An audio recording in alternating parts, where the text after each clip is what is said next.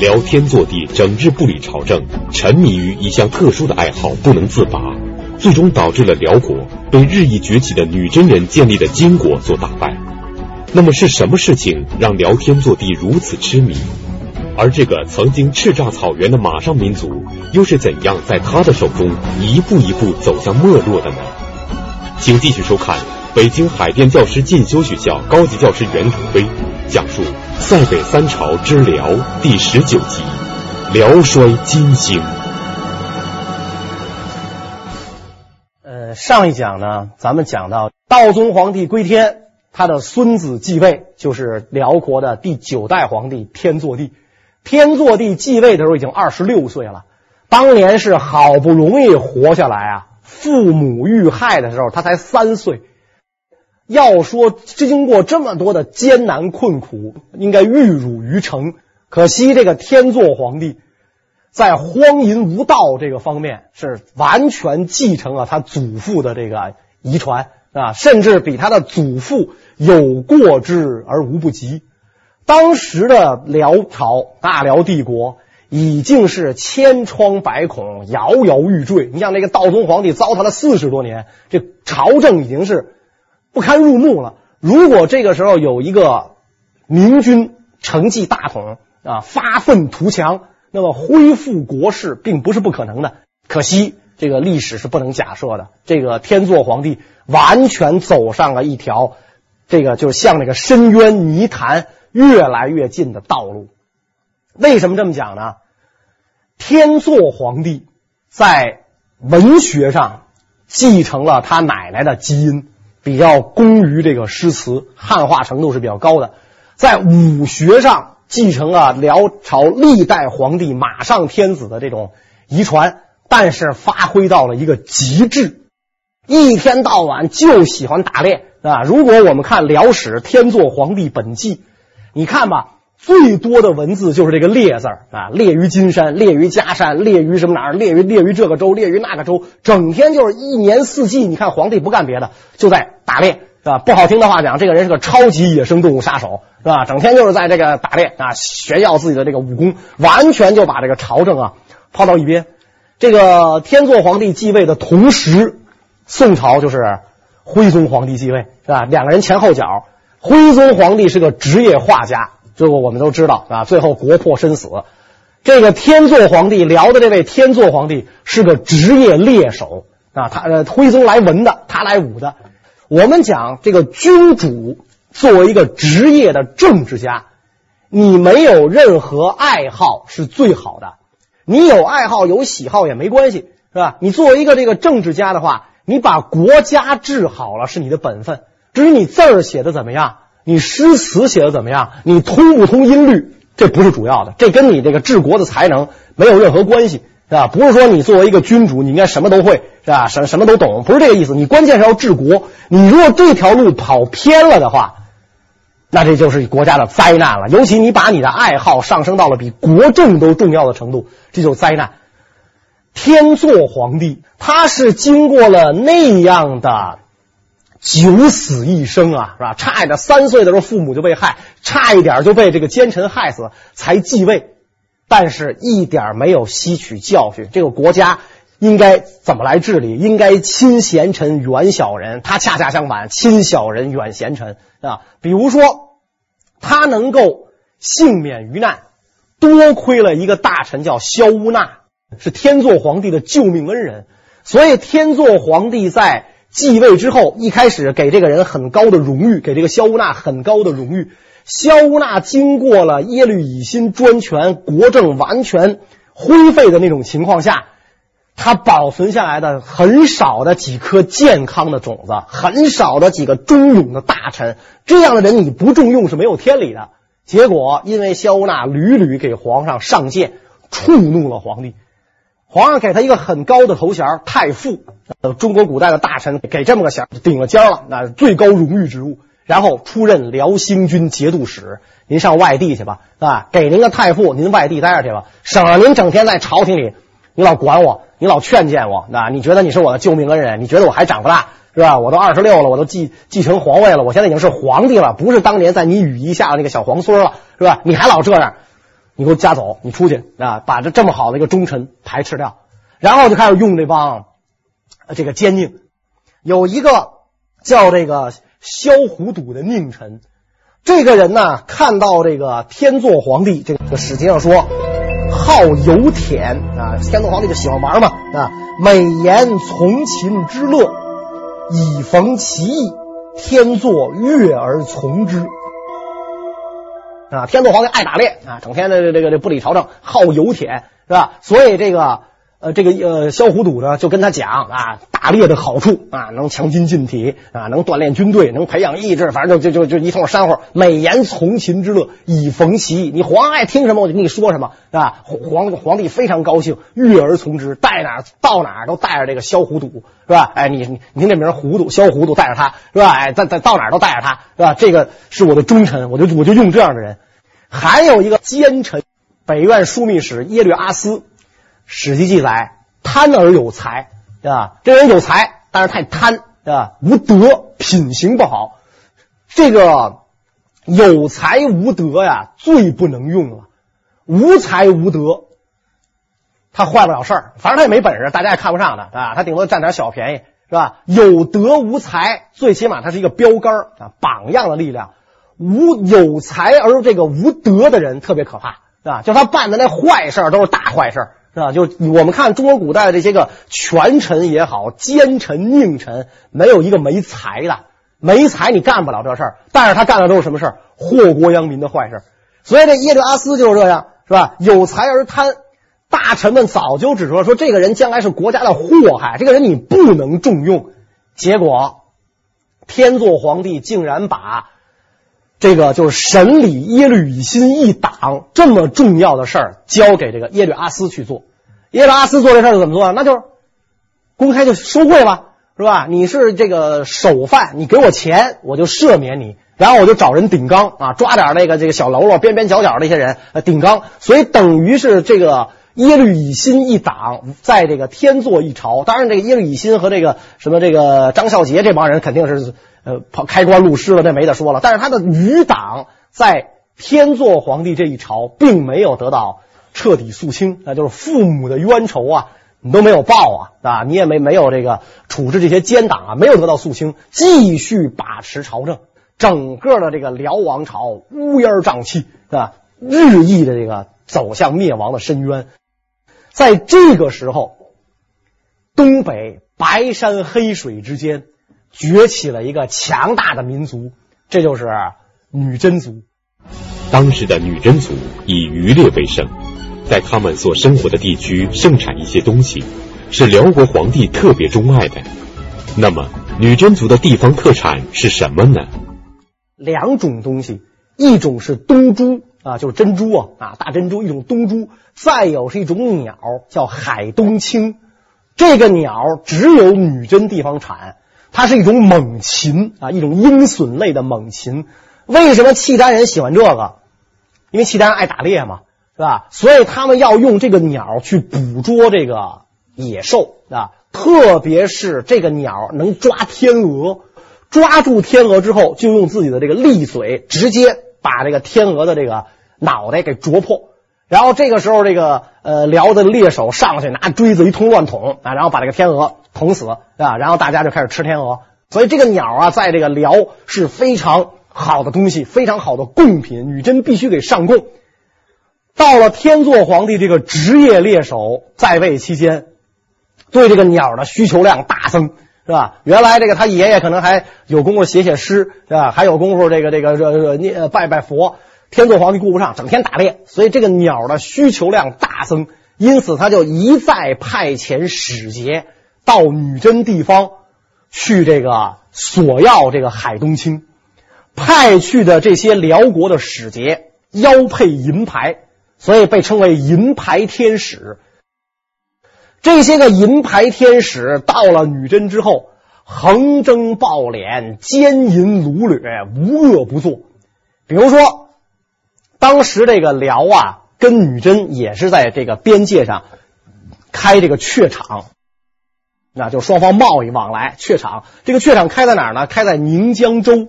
就是今天吉林的扶余，哎，开在这个地方。结果这个银牌天使们到了女真地方，就贱买贵卖，甚至这个强买强卖，甚至就明抢啊豪夺啊！不但如此，银牌天使所到之处，要求这个女真提供这个女子啊陪宿啊，这个等于是对这个女真民族啊最大的一种侮辱。一开始，比如说他要这个女真的这个女子陪宿，一般女真人就派什么人去呢？就是下户之女啊。按照我们现在的这个理解呢，可能就是奴隶家的孩子啊，或者说就是一般平民百姓家的孩子啊。可能这个呃奴隶家的孩子啊，或者平民百姓家的孩子啊，这个姿色容貌还有言谈举止不合这些银牌天使的意思，所以这银牌天使到最后发展到什么程度呢？就要求这个女真家的贵族家的女孩啊，甚至这个呃有夫之妇。去陪宿，所以这样一来的话，女真民族的怒火啊，是熊熊燃烧啊！你想，人家那样一个强悍的民族，史籍上记载，女真人俗勇悍，喜战斗，耐饥渴苦心，骑马上下悬崖如飞，济江河不用舟楫，扶马而渡。这个宋朝人夸这个女真人。人如龙，马如虎，登城如猿，入水如塔啊！这样的一个勇猛骁勇的民族，他不可能永远受你的这种侮辱。所以，女真民族在积蓄力量，准备着这个将来给辽一个致命的打击。有一年，天祚皇帝游猎到了女真的地界上啊，到了女真的地界上之后呢，这个就召开这个投鱼宴啊。到了春天。冰雪消融，那么这河开了以后，打的第一网鱼上来，然后大皇帝跟这个文武百官、当地的酋长大臣们啊一块儿开这个宴会，这个宴叫投鱼宴。在这个宴会上，自然这个天祚皇帝就是一杯接一杯，开怀畅饮，喝得非常高兴。喝了高兴之后，他就让这个前来参拜的女真各部的酋长啊，给他跳舞，哎，一个一个的起来给我跳舞啊，因为这个。一般来讲，这个呃少数民族能歌善舞嘛，是吧？来起来跳舞，所有的酋长都不敢不跳，都起来跳。轮到这个完颜阿骨打，轮到他这儿了。阿骨打拒绝跳，我不会，是吧？不跳舞。完颜阿骨打拒绝给皇上跳舞，这个后果是很严重的，是吧？皇上很生气，这个后果很严重。这比今天，比如说咱们交际应酬。是吧？呃，客户劝你喝酒，你不喝，可要严重的多。你客户劝你喝酒，你不喝，顶多是这生这这单生意黄了。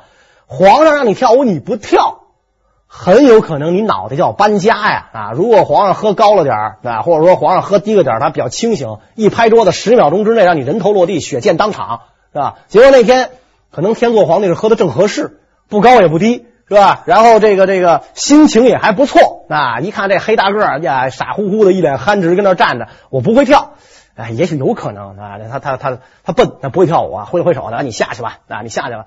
转过天来，天祚皇帝想起这事儿来了，是吧？那么多酋长都会跳舞，就你不会，分明是不把朕放在眼里吗？于是这个天祚皇帝啊，就跟这个。他舅子枢密使萧凤仙说了这样的一一句话啊，他跟萧凤仙讲：前日之燕，阿骨打意气雄豪，故事不长，可托以鞭示诛之，否则必遗后患。啊，就天祚帝看明白了，是吧？你看这个人是吧？这个意气雄豪，故事不长啊，这个人他。气质气度非凡，气度就不一般，很有一种领袖气度。怎么办呢？托以鞭示诛之，咱找个茬把他干掉，是吧？就是比如说，假装让他骚扰咱边境，实际上是咱先骚扰他，然后让他逼着他反击，他一反击，咱不有借口了吗？有借口，咱把他干掉，这事不就完了吗？他跟萧凤仙商量，你看这事可以不可以？结果萧凤仙说什么呢？粗人不知礼义，无大过而杀之，恐伤相化之心。假有意志，又何能为？是吧？萧凤仙说：“粗人不知礼义，他糙人一个，他不懂礼义，这野蛮人，你跟他一般见识干嘛？是吧？这种人，你把他杀了，恐怕有伤野蛮民族向化之心啊！这个呃，对于咱们天朝的这种哎，这这个这个怀柔政策是很不利的。就算他有意志，小部落的一个小酋长又何能为？你甭理他，甭跟他一般见识。完了完了，这事儿，哎，天祚皇帝一听有道理，那这事儿就作罢了。当初完颜阿骨打拒绝给辽天祚帝跳舞时，他还并不是女真族的首领。头鱼宴之后，由于女真首领，也就是完颜阿骨打的哥哥去世了，所以完颜阿骨打将继任做女真节度使。但是这件事情需要辽王朝的正式任命才能够生效，可是任命迟迟不下达。难道说辽天祚帝还在记恨完颜阿骨打吗？这个还真不是天祚皇帝记恨阿骨打，而是天祚皇帝把这事儿给忘了。是吧？天祚皇帝整天打猎，想不起来这事儿，是吧？朝中缺宰相，他可能都想不起来。你那遥远的边地，好这个化外民族弄个节度使，这事儿值当我老人家动心想着吗？是吧？我整天就想着打猎，他他把这事给忘了。但是阿骨打就以为，你看，是吧？当年我不给他跳舞，他这个这个记恨在心，这个人太小气，睚眦必报，看起来他要对我动手了，所以我赶紧动手。因此，阿骨打在啊一一四年正式就起兵抗辽，集合了千把来人，一举就攻克了这个宁江州。宁江州被打下来之后，天祚皇帝可能也认识到了，哟，这个事儿比较严重，是吧？这是阴谋颠覆我大辽啊，啊，这是反政府行为啊，这不是说这个土匪强盗这个这个就就是抢抢抢点东西，他不是不是不是这么，这比这个后果严重的多，所以这个。天祚皇帝就召集大臣就问啊，说这个事儿怎么办啊？怎么跟这个阿骨打他造反了，咱们怎么办？当时的这个大臣就跟他讲说，咱们大辽啊，军队虽重，可是我们一百多年没打仗了，是吧？自从澶渊之盟以后，跟宋就没打过仗，然后跟西夏呢倒是打过，还输了啊。咱们讲这个辽兴宗都差点被被抓了，都输了。所以咱们兵马虽重，一百多年没有打仗，而。女真人数虽然少，俗语讲“女真不满万，满万无敌于天下”。就他这个这个精兵不能满万，满万无敌于天下。他虽然人数少，但是他骁勇善战，不可轻视。所以大臣跟天祚皇帝讲：如果现在要跟女真打仗的话，尽发全国诸道大兵，弹压之。咱就这样。是吧？巨石拍卵，泰山压顶，牛刀杀鸡，咱只有这样啊！尽尽发全国大兵，咱把他给灭了。天祚皇帝就问自己的舅子萧凤仙，萧凤仙是枢密使嘛，啊，管军事嘛，就问萧凤仙，这这主意怎么样？进发全国诸道大兵，咱灭了啊！灭了女真，你觉得怎么样？萧凤仙说：“那多有失天朝上国体面，是吧？啊，打一个小小女真几千人，咱全国大军都去。”是吧？萧凤仙一想，那我工作负担得多大呀？这这这调兵遣将，然后什么安排粮草、排兵布阵，全都我枢密院干。这事儿我哪能打？不不不，不可取。但发华水以北之兵足矣，是吧？咱去点人吓唬吓唬他就完了。他女真有什么可怕的？结果天祚皇帝居然就听信了这个萧凤仙的话。天祚皇帝也是典型这种思想，就多一事不如少一事。既然你说不用发全国诸道大兵。我也乐得轻省，那行了，那就华水以北的兵就去吧。华水以北的兵一去，出河店一战，又被这个女真兵啊打的是大败。女真兵两战两捷之后，完颜阿骨打在一一一五年就在群臣的拥戴下继皇帝位，国号大金。他为什么以金为国号？女真部落不堪忍受辽国统治，于是，在首领完颜阿骨打的带领下。起兵反辽，并且在公元一一一五年，完颜阿骨打即皇帝位，定国号金，史称金国。完颜阿骨打为什么要把国号定为金呢？这其中又有什么玄机呢？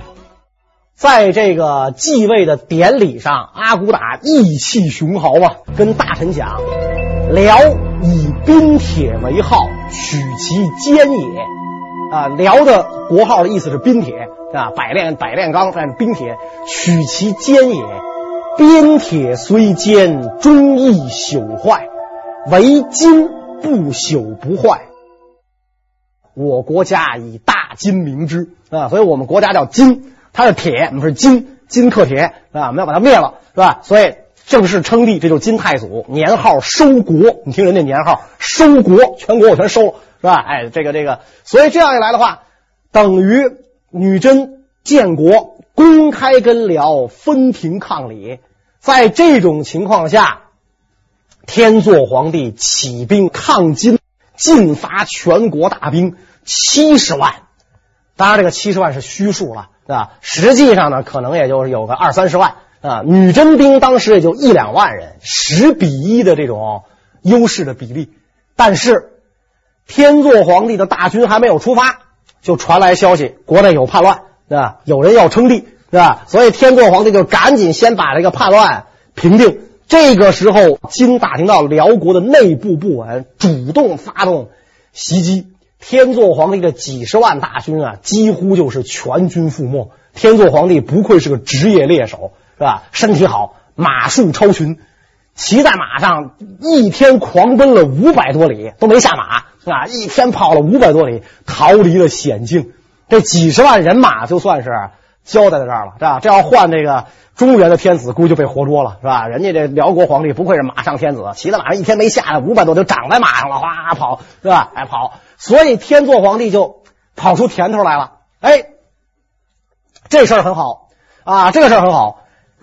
金打我，我就跑。那我们辽疆域广大呀，是吧？这个这个东到大海，西及西到流沙，北到卢去河，南到白沟，这么大地儿，是吧？方圆这这这幅员万里的一个大国，我只要跑到女真人找不着我的地方，我就安全了，我就可以继续打猎了，对吧？所以我干嘛跟女真人费那个劲？女真人弄那太厉害啊，太厉害！我是打猎的，我不是打仗的。对不对？我我打不了女真人是吧？那女真人欺负我，我我怎么办？我射鹿啊，对吧？你说我不就这个怨气就找回来了吗？这头鹿是阿骨打，那头鹿是吴乞买，我就干这个，是吧？我的怨气就找回来了，对吧？所以我我就跑，那我就在你你你你打东北，我就跑到内蒙；你打内蒙，我就跑到河北；你打河北，我就跑到山西。沿途还可以打打猎，是吧？没去过的猎场，我还都可以打猎。完全就把这个这个这个江山社稷祖列祖列宗这个一手缔造的江山社稷是抛诸脑后，他就是整天就跑。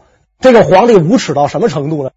女真人步步进逼，他吩咐百官给我准备两千匹，一天能跑三五百里的骏马啊！按照他的这个体力啊，按照他我一天五百里可以不下来，所以你给我准备两千匹这种骏马，给我把我宫里的金银财宝打包。是吧？装了五百囊，啊，这一囊是多少？我估计得一麻袋吧。啊装了五百囊，打包，然后给我准备车，啊，准备车，我跑了。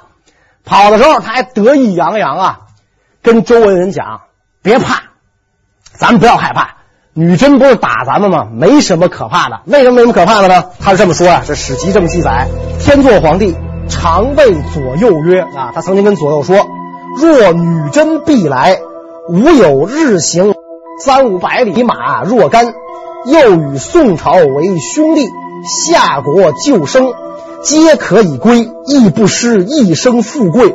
所忧者，军民受祸耳。你看他说是吧？女真来没什么可怕的，我有一天能跑三五百里的马若干，还看来不止一匹啊，两千匹嘛，他要准备若干啊。而且呢，我跟宋是兄弟，对吧？因为澶渊之盟之后，宋辽约为兄弟。那是我哥，徽宗皇帝是我哥，夏国皇帝、西夏皇帝是我外甥。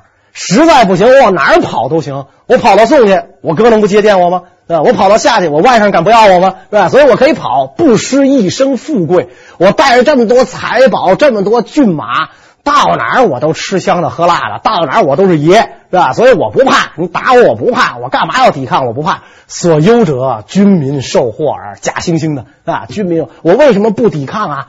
我为什么抵抗？我不是为我自己不抵抗，是吧？我自己不抵抗无所谓，我到哪儿都能活。我就是担心呐、我要一抵抗啊，军民就受祸了。咱打不过女真人，你抵抗，大刀片子上来，咔嚓咔嚓，脑袋就掉了。所以军民受祸而。我真的不是为了我自己不抵抗，我真的是因为爱惜百姓，我才不抵抗。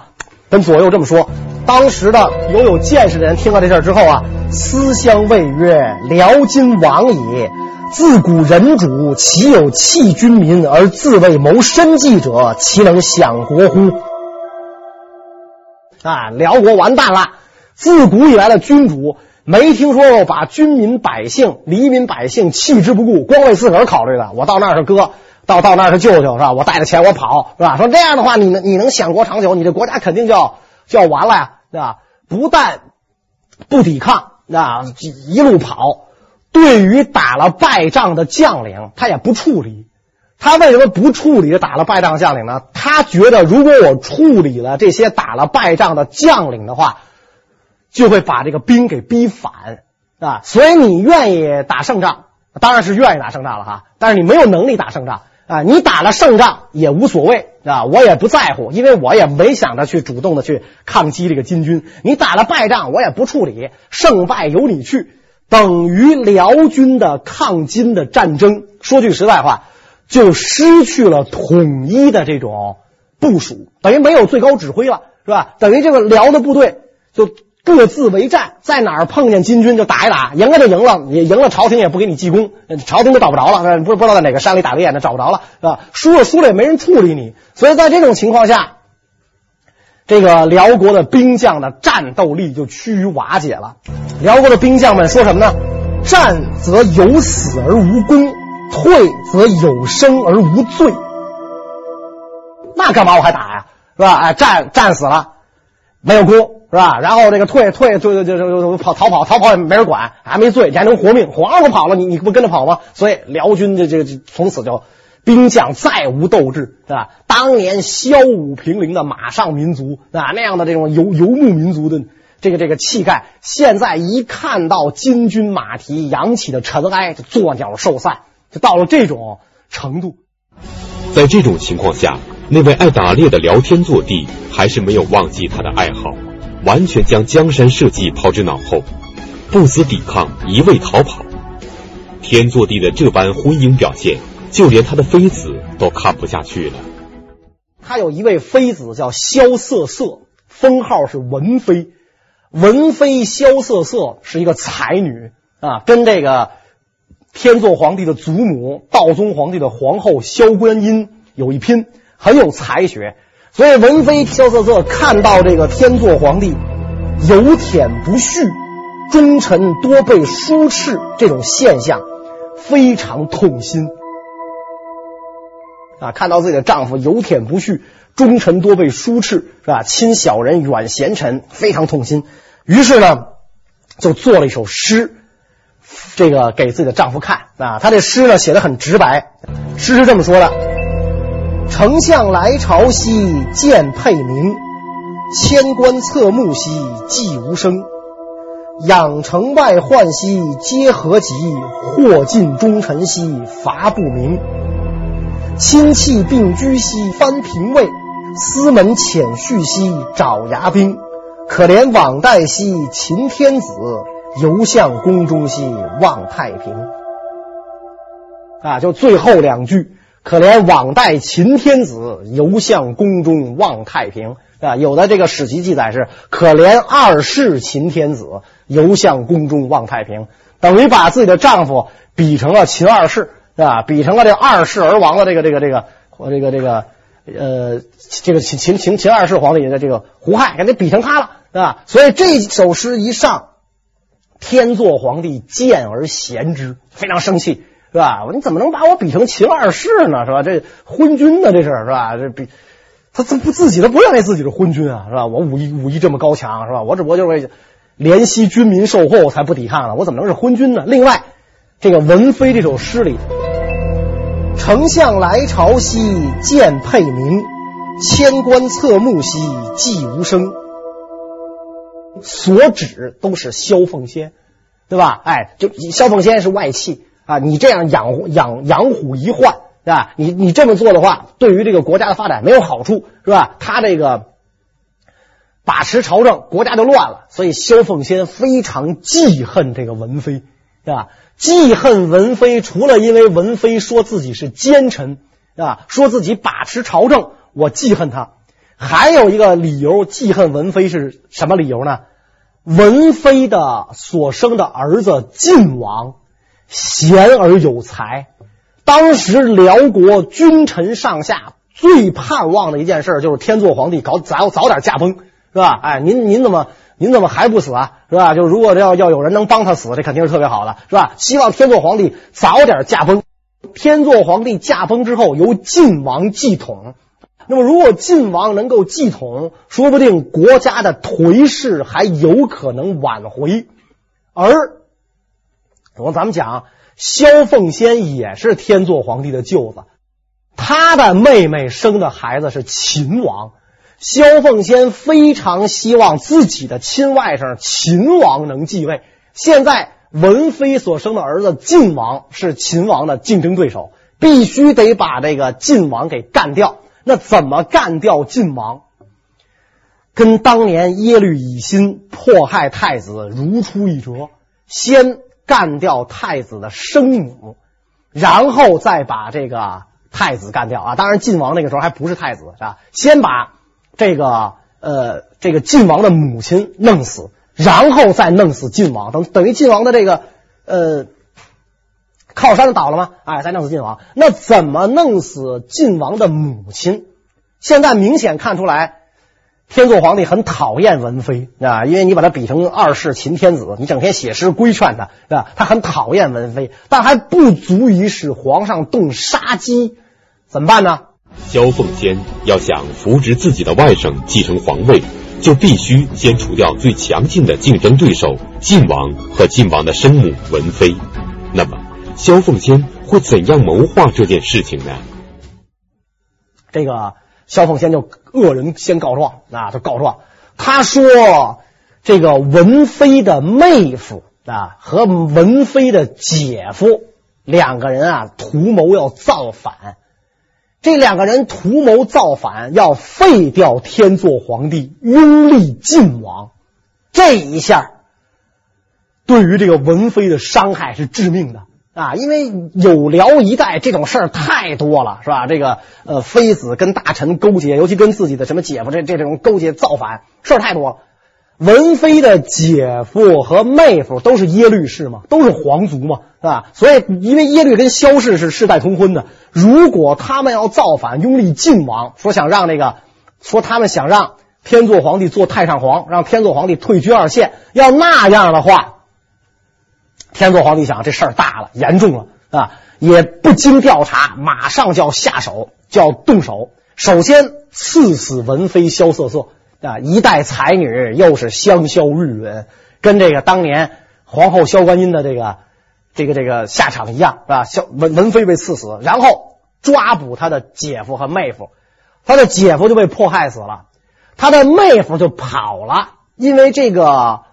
文妃的妹夫是辽国当时有名的大将耶律余睹，率领麾下千余骑降金，跑了，投降金朝了。那么，这个天祚皇帝听说耶律余睹降金，就派这个部将领兵去追。结果这帮部将一商量，这事儿咱不能干。为什么不能干呢？史记记载，诸将议曰。萧凤仙恃宠，灭害官兵，余堵乃宗室雄才，素不肯为其下。若擒之，则他日武备皆余堵矣，不如纵之。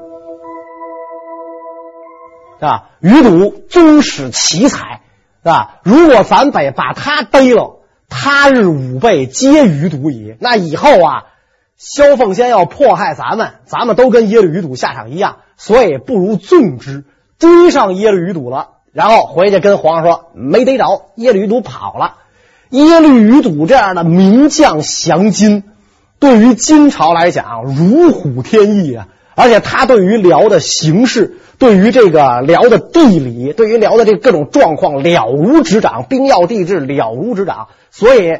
金国马上封这个耶律余睹为元帅府监军、大先锋，让他率军啊去进攻这个辽。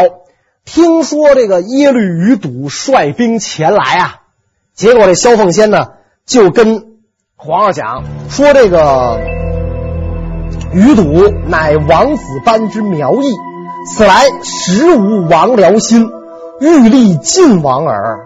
若以社稷计。”不惜一子，诛之可不战而退。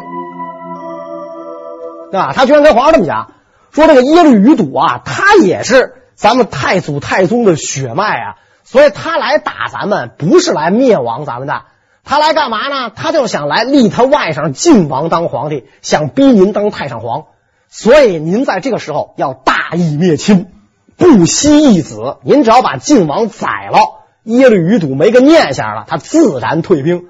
你说这个天祚皇帝就糊涂到什么程度？